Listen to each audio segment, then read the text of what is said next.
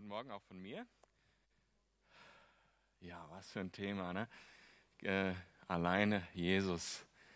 Äh, ich denke, äh, als ich äh, mit dem Thema anfing, mich zu beschäftigen, ich glaube, ich habe für wenig Predigten so viele Bücher gelesen oder so viel gelesen eigentlich wie jetzt hierfür. Und äh, man könnte da jetzt fünf Predigten draus machen und es wäre noch nicht fertig. Aber ich hatte äh, die Situation, dass Gott durch äh, eine bestimmte Begebenheit äh, in den letzten Monaten da zu mir gesprochen hat. Und zwar waren wir dieses Jahr als Familie in Bali in Urlaub. Äh, wir machen das immer so, wir suchen uns den billigsten Flug raus, den wir gerade finden können, zu irgendeinem interessanten Ort und dann geht's, dann fliegen wir einfach dahin. Und ähm, auf Bali ist es so, äh, die, die, äh, die Volksreligion ist der Hinduismus und äh, unser Fahrer, den wir auch über jemand hier in der Gemeinde eigentlich äh, den Kontakt hatten, der äh, war sogar Brahmane, also aus der Priesterkaste.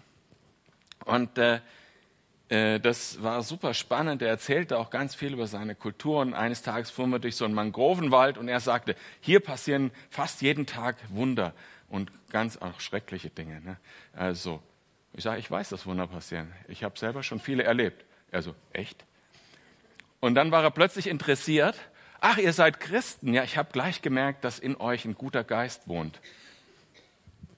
Und dann sagt er, ja, und ihr müsst doch die, die, die, die äh, und, und ich hatte also vorher schon überall gesehen, diese, diese ganzen Opferplätze und so weiter und wie die sich anstrengen müssen und wie viele Götter die zu, zufriedenstellen müssen.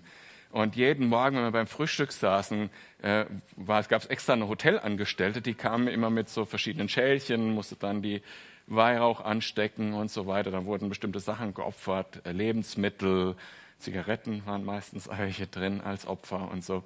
Und äh, das war jeden Tag, haben die geopfert, um ihre Götter zufriedenzustellen. Und ich habe gedacht, was für ein Stress.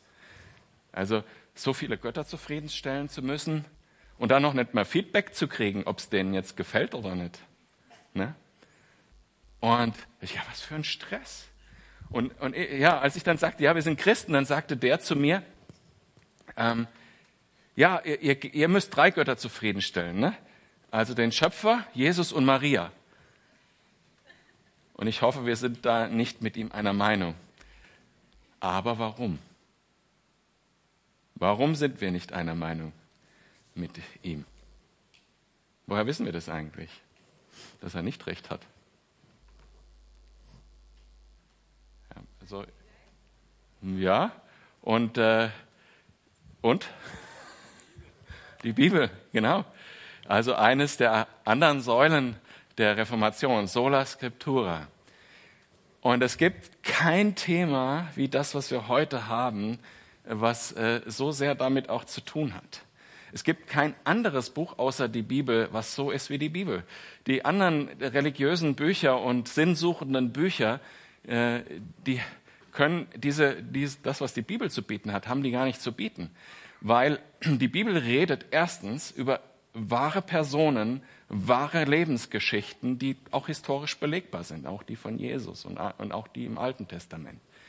Die Bibel ist zweitens nicht von einem Autor geschrieben, sondern von 40 oder mehr Autoren geschrieben. In vielen Kulturen über mehrere tausend Jahre hinweg. Also das muss man sich reinziehen.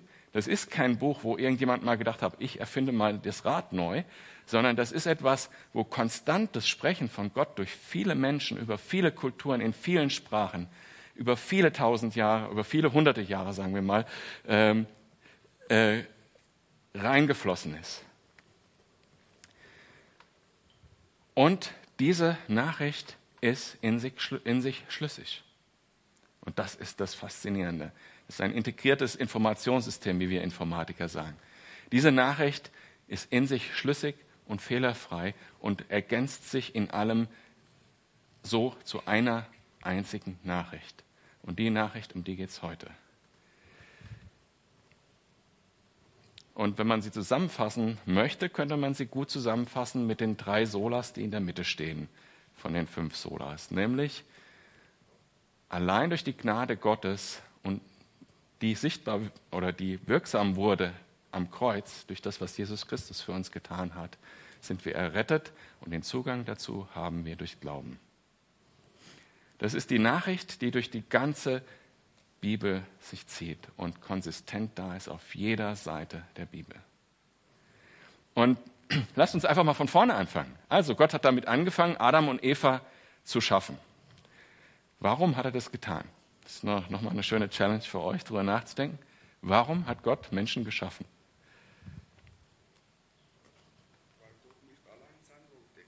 Also für die Gemeinschaft mit ihm. Ja, genau. Genau. Also weil er nicht allein sein wollte, weil er Gemeinschaft haben wollte. Aber es gibt noch einen entscheidenden Punkt, der doch da hinzukommt. Die, die Mittwoch schon da waren, die wissen es ja schon. Die dürfen nicht. Nämlich, er hat uns geschaffen, dass wir seine Ehre widerspiegeln, seine Herrlichkeit. Deshalb heißt es auch im Römerbrief, Kapitel 1 später, ähm, keiner wird der Herrlichkeit Gottes gerecht, auch nicht einer nach, der, nach dem Sündenfall. Das ist unser Ziel, das ist unsere Berufung, das ist, warum wir geschaffen sind, damit wir die Herrlichkeit Gottes widerspiegeln. Also schaffte Adam und Eva und hat das geklappt mit den beiden? Hm, überhaupt nicht. Ne? So. Aber Gott war ja trotzdem in Kontrolle. Gott war ja nicht jetzt, oh nein, was mache ich denn jetzt? Ja, jetzt hat das gar nicht geklappt. Sondern Gott hatte trotzdem alles im Griff. Und das sehen wir direkt nach dem Sündenfall, direkt nachdem äh, auch der Fluch, äh, Gott den Fluch ausgesprochen hat, dass Gott direkt Hoffnung gibt und direkt einen Plan hat. In dem sogenannten Protoevangelium, was wir im ersten Buch Mose 3, Vers 15 lesen, wo es heißt, ich werde Feindschaft setzen zwischen dich und deinem Samen und der Schlange und er wird in den Kopf zertreten, er wird in die Ferse treten. Ihr kennt den Vers. Das ist sozusagen das, das allererste Mal, dass Jesus und das Evangelium genannt wird, direkt nach dem Sündenfall. Gott hat das voll im Griff und hat direkt einen Plan, hat direkt Hoffnung für die Menschheit. Und dann geht es weiter. Äh, durch die Sünde ist natürlich alles, was Gott geplant hat, verdorben. Also die Menschheit ist verdorben, die Schöpfung ist verdorben, alles geht den Bach runter. Und am Anfang, nach dieser Zeit, sehen wir ganz klar, wie die Menschheit ist, wenn sie sich selber überlassen ist. Welche Grausamkeit und welche, welche Ungerechtigkeit da herrscht. Und wir sehen das an Kain und Abel, wir sehen das an ähm, Sodom und Gomorra, wir sehen das an der Zeit, während Noah lebte. Wir sehen alle diese, diese Geschichten und Gott kann es nicht stehen lassen. In der Zeit, äh, wo Noah lebte, musste er die Sünde vernichten und hat die ganze Welt damit vernichtet. Eine total krasse Geschichte. So ernst ist Gott die Sünde. So ernst ist es Gott, dass wir nur die Daseinsberechtigung haben, für die er uns geschaffen hat. Krass. Ne? Das ist eine ziemlich harte Message. Aber Gott kann Sünde nicht stehen lassen. Und ich persönlich, ich brauche einen guten Gott. Einen Gott, der gerecht ist. Ein Gott, der Sünde unter den Teppich kehrt und sagt, ist nicht so schlimm. So einen Gott brauche ich gar nicht. Da, dann reiche ich mir selber, weil das bin ich ja selber schon. Versteht ihr, was ich sagen will? Wir brauchen einen Gott, der gut ist, der die Sünde ernst nimmt und der die Sünde bestrafen muss. Aber auch bei Noah ist es so, dass Gott nicht einfach nur straft und vernichtet, sondern er gibt direkt wieder ein Zeichen der Hoffnung und direkt wieder einen Blick darauf, dass es Frieden geben wird mit ihm. Und er verspricht, dass er sowas nie wieder machen wird. Und er findet einen Weg, den Menschen sozusagen den nächsten Schritt mit uns zu gehen. Und der nächste Schritt, also nach dem Bund mit Adam und dem Bund mit Noah, ist der Bund mit Abraham. Er sagt, ich werde, er wiederholt das, was er auch Adam schon gesagt hat und Eva, ein Same von euch wird der Segen sein. Und zwar für euch als Volk, euch wähle ich aus, damit ich das an euch zeigen kann, aber für die ganze Menschheit. Und total sichtbar wird, dass dieser eine Same für Abraham war, das ja Isaak. Und was ist mit Isaak passiert? Gott sagt ihm, opfere deinen Sohn. Kommt uns irgendwie bekannt vor, oder? Opfere deinen Sohn. Und Abraham ist bereit, will es tun und Gott sagt, stopp, ich werde das perfekte Opfer senden. Das ist ganz interessant sprachlich. Diese Stelle können wir jetzt gar nicht drauf eingehen.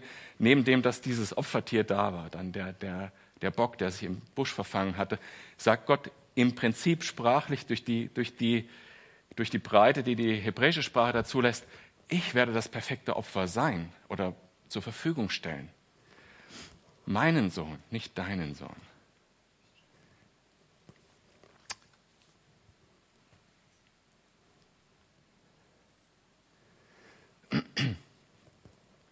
Aber die Realität ist, ähm, dass ähm, wir erstmal erkennen müssen, dass es wirklich so ist. Und da kommt der nächste Schritt, den Gott geht, nämlich der Bund mit Mose. Er schenkt das Gesetz, Gott schenkt das Gesetz, geht diesen Weg mit einem Volk, gibt ein Gesetz, was total anders ist als das Gesetz der anderen Kulturen um Israel drumherum. Heilig und gerecht.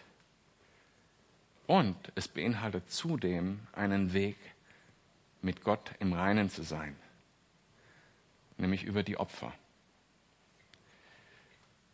Und die Opfer, die sind total kompliziert im Alten Testament. Also wenn da ein Priester herkommt, der stellvertretend für sein, für sein Volk, für Israel, die, Sünden, die Sünden söhnen will, dann muss er sich erstmal um sich selbst kümmern, sonst kann er selber nicht zu Gott gehen. Also Hände waschen, für sich selber ein Opfer darbringen, ganz genau geregelt, wie das zu sein hat und dann irgendwann für das Volk äh, Fürbitte tun und äh, das Opfer wieder äh, äh darbringen. Und diese Opfer waren blutig und kompliziert. Wie gesagt, ganz genau geregelt, rituell geregelt. Und das ist sozusagen wie ein Pflaster. Das ist nicht das Ziel an sich. Es ist wie ein Pflaster, dass es erstmal sichtbar wird, es ist irgendwie möglich, mit Gott in, der Herrlich in, in Gottes Herrlichkeit zu leben, mit mit einem gerechten Gesetz. Aber das Gesetz war zwar gerecht und gut, aber es macht nicht gerecht und gut. Und das ist die Funktion für uns. Wir sehen, wir sollen den Nächsten leben, was, was der eigentliche Geist des Gesetzes ist, und wir können es nicht. Unsere Gedanken sind selbstsüchtig, unsere Gedanken sind stolz und, und so weiter, und unsere Taten folgen nehmen. Wir sind selbst die besten Menschen im Alten Testament, zum Beispiel David, ein Mann nach dem Herzen Gottes, ist so wie wir ein Sünder gewesen, ein Ehebrecher, ein Lügner, ein Mörder. Und wir sind alle so. Und vor dem Gesetz stehen wir da äh, oder liegen wir eigentlich eher da wie ein Maikäfer auf dem Rücken. Denn noch nicht mal gute Werke können das wieder aufwiegen, was wir, was wir vielleicht Böses getan haben oder wo wir Gott nicht, Gottes Herrlichkeit nicht widerspiegeln. Weil alles, was wir tun könnten, alles Gute, was wir tun könnten, das ist eh schon unsere Bringschuld Gott gegenüber. Wir haben da gar keinen Weg, gar keine Chance. Und das zeigt uns das Gesetz. Aber mit dieser Hoffnung, die Opfer, ein Opfer kann es bringen. Und bei Mose gab es ja dann auch noch das Passalam. Er kann auf das alles gar nicht eingehen, an wie vielen Stellen Jesus im Alten Testament in dieser Heilsgeschichte überhaupt vorkommt. Ich kann das gar nicht alles wiedergeben, aber ich hoffe, wir kriegen so einen guten Durchmarsch durchs Alte Testament. Und als nächstes kommt natürlich äh, der Bund mit David. Da wird einer kommen, der wird dein Nachkomme sein, dein Same, ein Mensch. Der wird auf deinem Thron sitzen, ein Mensch für ewig. Ah, nicht nur Mensch. Und die anderen Propheten, neben David bestätigen das. Zum Beispiel Jesaja. Ähm, Gott mit uns, ne? Jesaja 7, Vers 14. Oder er wird genannt, haben wir gerade gesungen in dem einen Lied, er wird genannt werden, Friedensrat und so weiter. Ne? Und Jesaja 53 sagt aber gleichzeitig auch, was er tun wird für uns. Ne? Ich lese es mal vor ab Vers 3. Verachtet war er und verlassen von den Menschen ein Mann der Schmerzen und mit Leiden vertraut, wie einer, vor dem man das Angesicht verbirgt, so verachtet war er. Und wir achtet ihn, achteten ihn nicht.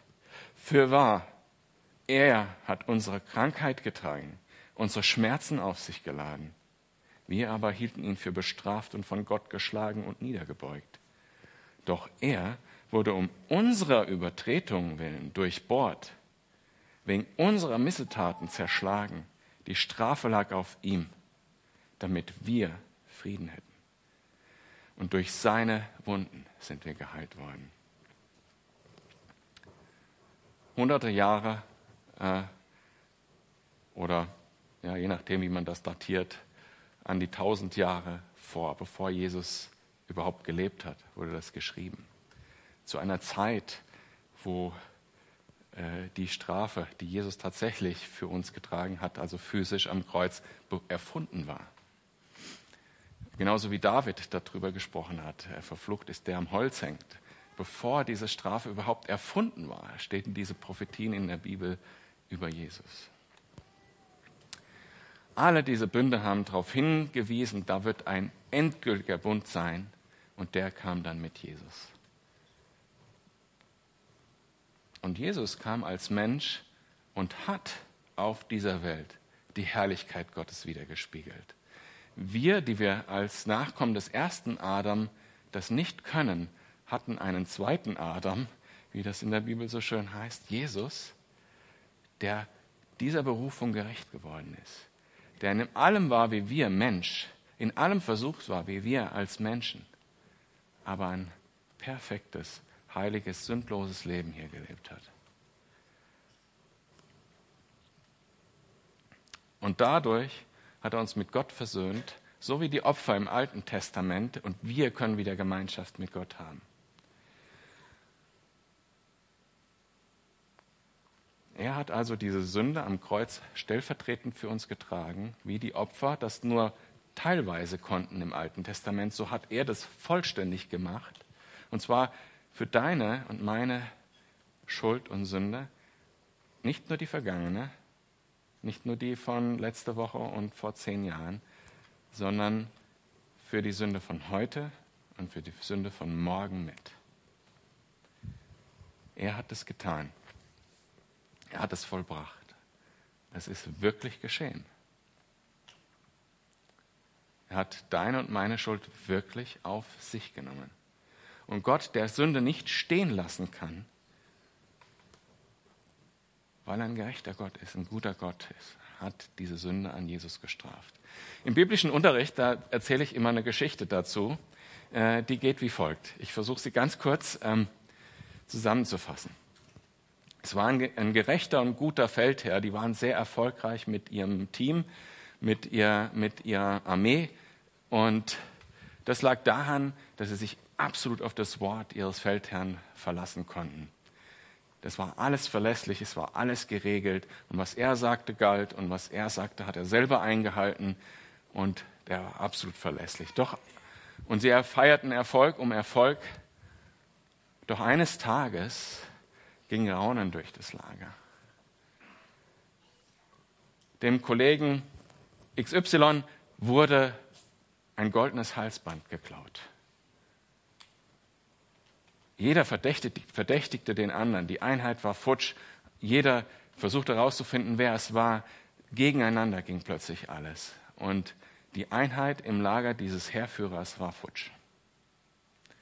Der Heerführer ruft alle zusammen eines Morgens und sagt, so wahr ich der gerechte Herrführer bin, diese Tat wird bestraft werden mit der härtesten Prügelstrafe, die möglich ist. Die Prügelstrafe, die nur wenige überleben. Und weiter geht die Suche und eines Tages wird der Schuldige gefunden.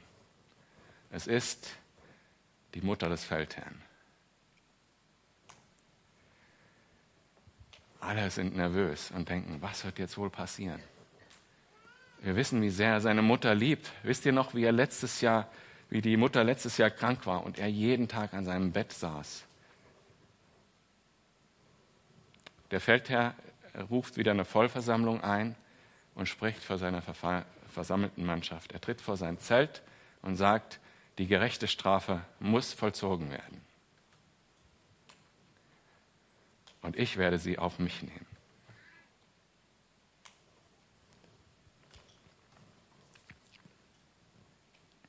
Jesus hat es gemacht. Wir stehen nicht mehr in der Schuld vor Gott, sondern wir stehen in der Gemeinschaft mit Gott, weil er die Sünde auf sich genommen hat. So kann Gott gleichzeitig gerecht und gut und gnädig sein. Was Jesus getan hat, ist der einzige Weg, mit Gott ins Reine zu kommen.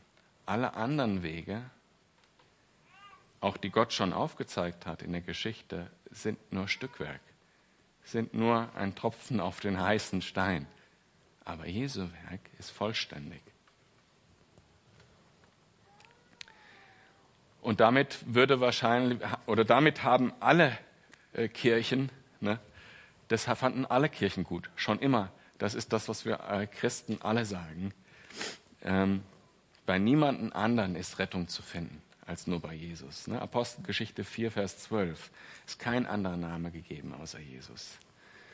Das, was äh, die Reformatoren ausgemacht hat, war ähm, zu sagen, das ist wirklich gut genug für alles. Für die Vergangenheit, die Gegenwart und die Zukunft ist Jesus da und du kannst zu Jesus, zu Gott gehen und das ist völlig ausreichend, egal wo du stehst. Wenn du auf Jesus vertraust, dann ist die Gnade Gottes genug. Ist das, was Jesus getan hat, genug. Da liegt der eigentliche Unterschied. Und der zweite Unterschied in dem, wie man diese Heilsgeschichte bewertet, das ist auch unterschiedlich äh, gewesen, theologisch. Nämlich die Theologen wie Calvin und so weiter, die waren sich sicher, dass Gott dann niemals die Kontrolle verloren hat. Dass Gott niemals an einem Punkt war, wo er Schulden hatte gegenüber irgendjemand. Also, ich versuche euch das zu verdeutlichen. Die Sünde ist kein Naturgesetz. Sünde und Gerechtigkeit ist kein Naturgesetz außerhalb von Gott, wo Gott sich irgendwie dran halten müsste und sagt, oh weh, jetzt muss ich da was machen, jetzt habe ich Schulden irgendwo, einem Naturgesetz gegenüber oder so. Gott musste auch nicht mit Satan verhandeln und sagen, ah ja, du hast recht, die sind böse, ich muss da jetzt irgendwas tun. Nein, Gott selber ist gerecht und will Gerechtigkeit und will gut sein und muss Sünde bestrafen. Gott selber ist gnädig und hat einen Plan und will dich erlösen.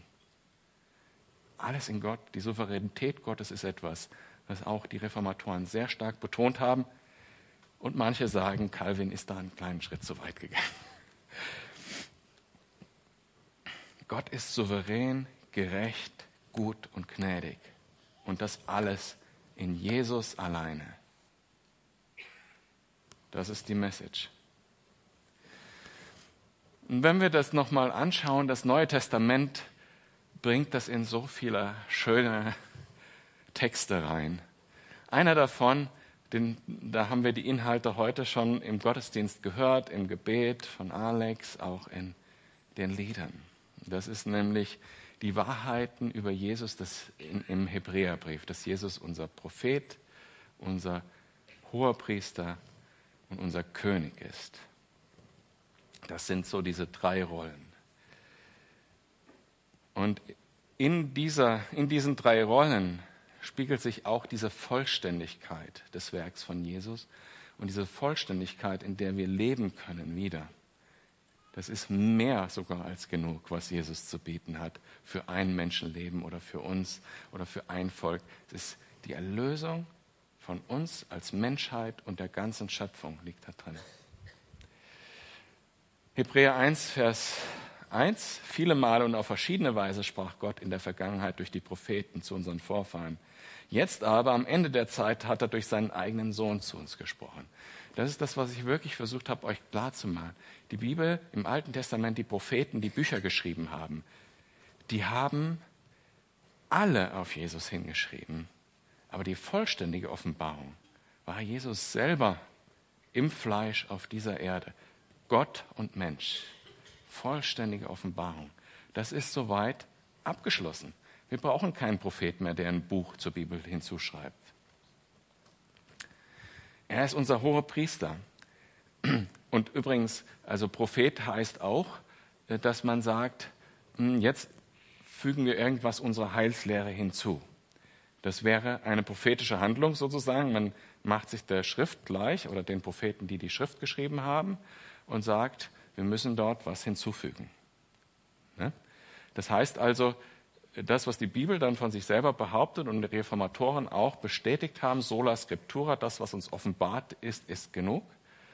Die Bibel sagt selber, wer hier was hinzufügt, soll verdammt sein in äh, Offenbarung. Ähm, das ist abgeschlossen, dadurch, dass das Wort Gottes selber auf der Erde war. Jesus heißt in der Bibel auch das Wort Gottes, ne, in äh, Johannes 1. Das Wort war bei Gott und das Wort war Gott. Und das Wort wurde Fleisch. Jesus ist gleichzeitig unser hoher Priester und das ist, äh, glaube ich, das, was die Reformatoren auch am stärksten bewegt hat. Denn Jesus ist ähm, etwas wie ein Priester im Alten Testament, die im Gesetz äh, gedient haben. Die waren nämlich, die standen zwischen dem Volk und Gott. Also nicht jeder im Volk konnte einfach hingehen und was opfern. Das war sogar richtig was Schlimmes. Das war Sünde an sich. Wenn jemand einfach geopfert hat, da gab es Fälle, äh, die dafür ganz hart bestraft, das ganze Volk wurde mitbestraft, deswegen, weil einer einfach eigenmächtig Opfer dargebracht hat. Weil jemand sündig vor Gott gekommen ist und geglaubt hat, selbstgerecht das tun zu können.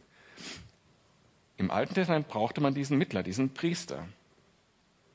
Und der hat für das Volk das Opfer dargebracht. Das heißt, das ist einer, der steht in der Mitte. Der einen Seite das sündige Volk, auf der anderen Seite der heilige Gott und irgendjemand äh, überbrückt diese Situation. In einem Lied hatten wir die, die, äh, die Brücke da von San Francisco auf dem Bild. So, diese Brücke, das ist ein Priester, der ist ein Mittler. Er wirkt Sühne, damit die Menschen wieder gerecht vor Gott stehen können.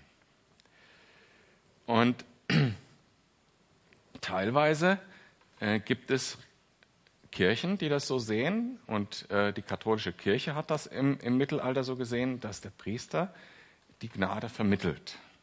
Ja, das kann man jetzt eine, äh, eine, das kann man jetzt eine theologische Feinheit nennen, aber das hat natürlich Konsequenzen. Und es ist aber nicht so. Wir brauchen niemanden mehr, der vermittelt, sondern wir haben die Möglichkeit, direkt zu Gott zu gehen. Ich lese euch das mal vor. Steht in der Bibel, Hebräer 4 ab Vers 14.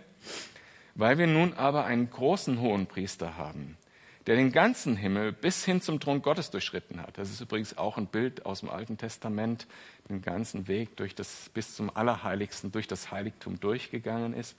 Äh, das war im Zelt der Begegnung so, das war dann im Tempel auch so. Also der den ganzen Himmel bis zum Thron Gottes durchschritten hat. Jesus, den Sohn Gottes, wollen wir entschlossen, äh, weil wir den hohen Priester haben, wollen wir entschlossen an unserem Bekenntnis zu ihm festhalten. Jesus ist ja nicht ein hoher Priester, der uns in unserer Schwachheit nicht verstehen könnte. Vielmehr war er, genau wie wir, Versuchungen aller Art ausgesetzt. Allerdings mit dem entscheidenden Unterschied, dass er ohne Sünde blieb.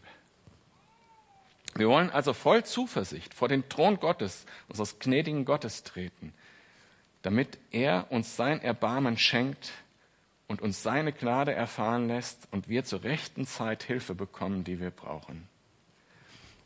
Jesus ist sozusagen jetzt genau dieser Mittler. Er hat Verständnis für uns und unsere Schwachheit, aber er hat die Sühne vollständig erwürgt und wir können ihm hinterher bis vor den Thron Gottes, direkt davor, wo er sitzt, hingehen und sagen, Herr, vergib mir.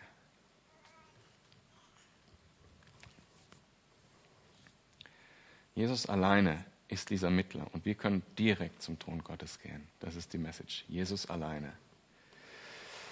Und die dritte Rolle, König. Jesus hat ja die Sünde besiegt und damit unseren größten Feind. Unser größter Feind ist der Tod und den Tod gibt es nur wegen der Sünde. Jesus hat Sünde, Tod und Teufel, wie man so schön aufzählt, die unheilige Dreieinigkeit, Sünde, Tod und Teufel besiegt.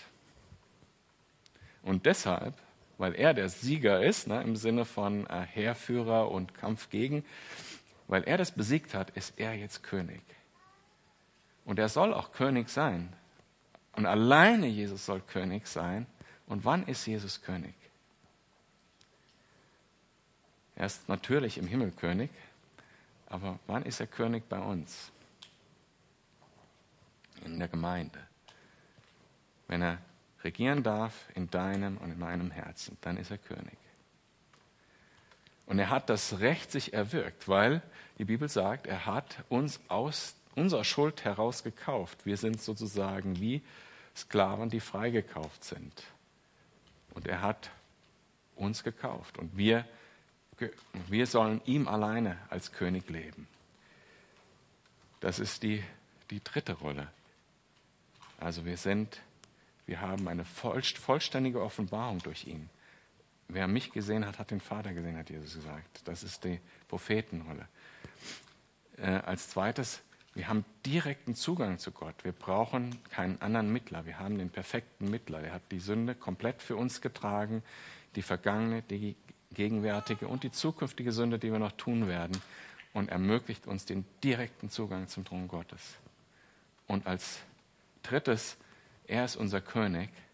Er regiert in uns durch seinen Geist und ermöglicht uns mehr seine Herrlichkeit in dieser Welt wiederzuspiegeln, was eigentlich unsere Berufung ist. Ich hoffe, ich konnte euch das darstellen, dass Gott in Kontrolle war die ganze Zeit, dass sein Plan immer war, durch Jesus zu erlösen, dass das durch die ganze Bibel hindurch klar eine klare Message ist und dass Jesus alleine diese Dinge erfüllt und uns erlösen kann. Die Reformatoren, oder ich, ich wollte euch noch ermutigen vielleicht mit einem Vers, weil wenn das so ist, und das ist so, dann lasst uns mit Hebräer 12, Vers 2, dann lasst uns unseren Blick auf Jesus richten. Den Wegbereiter des Glaubens, der uns ans Ziel vorausgegangen ist. Weil Jesus wusste, welche Freude auf ihn wartete, nahm er den Tod am Kreuz auf sich und auch die Schande, die damit verbunden war, konnte ihn nicht abschrecken.